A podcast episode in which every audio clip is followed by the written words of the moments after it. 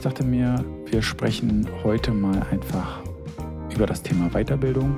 Letztendlich, der Podcast ist ja hier Weiterbildung, ähm, der YouTube-Kanal von mir ist Weiterbildung.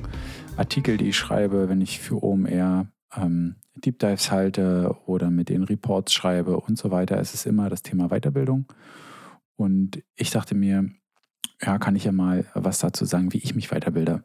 Und ich selber bilde mich gerne über Kurse weiter. Ja, im besten Fall digitale Kurse hat folgenden Hintergrund. Ein digitaler Kurs ist für mich in dem Sinne entspannt, weil ich kann selber entscheiden, erstmal, wie ich die Inhalte aufnehme.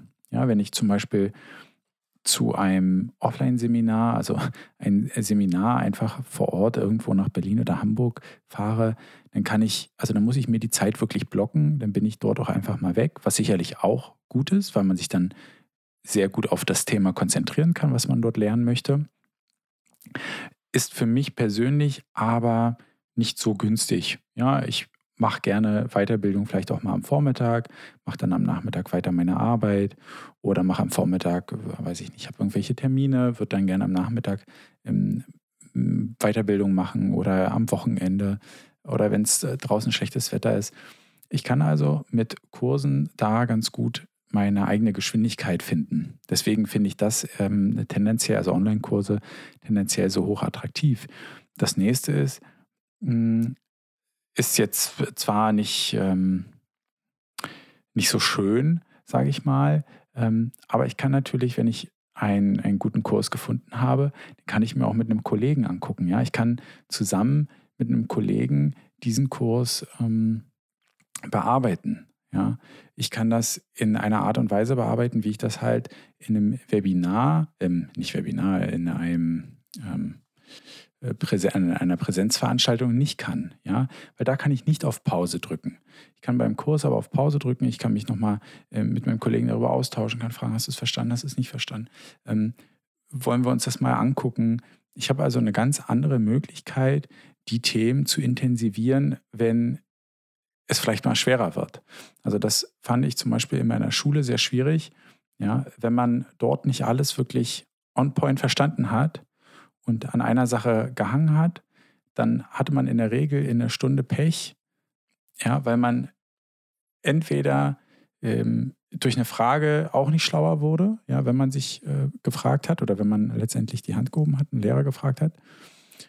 Und häufig bauen ja Sachen aufeinander auf. Und ähm, wenn ich eine Sache schlecht verstehe oder falsch, dann habe ich danach viele Probleme und muss dann eh nochmal alles nacharbeiten. Und das ist so eine Sache bei Online-Kursen. Da kann ich erstmal Pause machen. Ich muss keine Angst haben, dass ich die anderen Sachen, dass mir die jetzt irgendwie flöten gehen, sondern ich kann da erstmal wirklich tiefer reingehen. Ich kann nochmal zur Not was nachlesen. Ähm, das gibt mir also viel mehr Bandbreite ja, in meinem Lernspektrum. Das gleiche ist das Format. Also ich habe ja zum Beispiel selbst E-Books.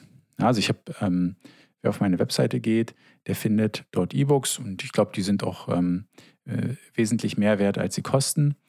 Und dort ähm, ist das so, dass bei E-Books im Vergleich zu einem Video ja auch, man muss sich halt darauf verlassen, dass die Erklärung gut ist. Das, ich habe bis jetzt noch kein schlechtes Feedback bekommen von den E-Books. Ja, also ich gehe davon aus, dass ich da einen guten Job gemacht habe.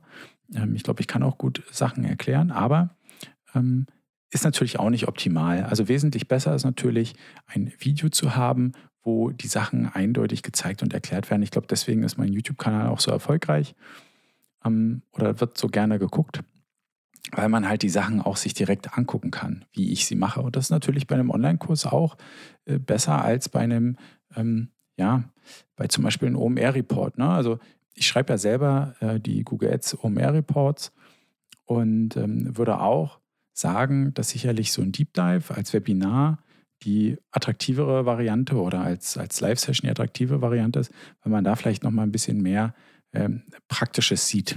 Ja.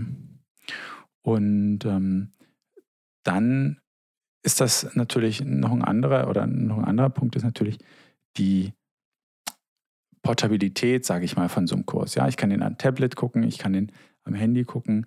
Ich habe früher, ähm, als ich mit dem Kinderwagen draußen war, mir meine Kurse, die ich mir immer so angeschaut habe oder wo ich mich weiterbilde in den Themen, die habe ich mir per Kopfhörer am Handy angemacht und habe das, äh, das Kind im Kinderwagen geschoben. Ja, das ist halt, also für mich, ähm, das Kind hat geschlafen und ich konnte ähm, mich weiterbilden. Das war, also ich für, für mich total das Highlight. Ich habe in der Zeit so viel gelernt und das kann ich natürlich in anderen Formaten wesentlich schwieriger. Lesen, super schwierig, aber hören und sehen ist das schon einfacher, wenn man ähm, einen Wagen schiebt zum Beispiel.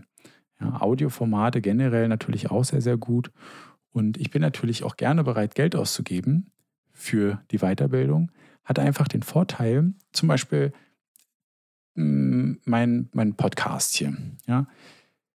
Mein Anspruch ist es ja immer recht kurze, kleine Schnipsel an Informationen bereitzustellen. Aber die sind überhaupt nicht sortiert. Ja, also wenn man jetzt bei mir äh, die Podcasts so durchguckt, da findet man immer irgendwelche interessanten Sachen, aber sie sind nicht didaktisch sortiert, sie sind nicht äh, in ein Reihe und Glied äh, gefasst. Ja. Und das ist natürlich bei einem Kurs als Beispiel ja, wesentlich besser gemacht. Das ist klar strukturiert. Das, ich weiß vorher, welche Themen irgendwie relevant sind, äh, welche Themen ich wie viel ähm, Inhalt sozusagen mitbekomme. Und deswegen gebe ich halt auch viel Geld für Online-Kurse aus, für mich natürlich das beste Investment. Jeder, der im Digitalbereich unterwegs ist, sollte eigentlich äh, viel in Weiterbildung investieren, ja, äh, vielleicht auch privat, weil das macht mich als Arbeitnehmer ähm, natürlich auch wertvoller. Ja, muss man ja auch sagen. Also wenn ich einen Arbeitnehmer habe vor mir, der privat auch in sein Wissen investiert, ja klar, das zahlt sich aus. Das zahlt sich ja auch aus, wenn ich als Unternehmen Software kaufe, ja, oder miete sozusagen, Software as a Service, äh, zahlt sich das natürlich auch aus fürs Unternehmen und so natürlich auch die Bildung. Das heißt, ich als Unternehmer probiere natürlich meine Mitarbeiter auch weiterzubilden. Ähm, plus äh, sehe es natürlich auch gern, wenn die sich von alleine weiterbilden. Ja. Also ähm, das ist eigentlich der Grund, warum ich Online-Kurse so stark präferiere und das auch immer empfehlen würde.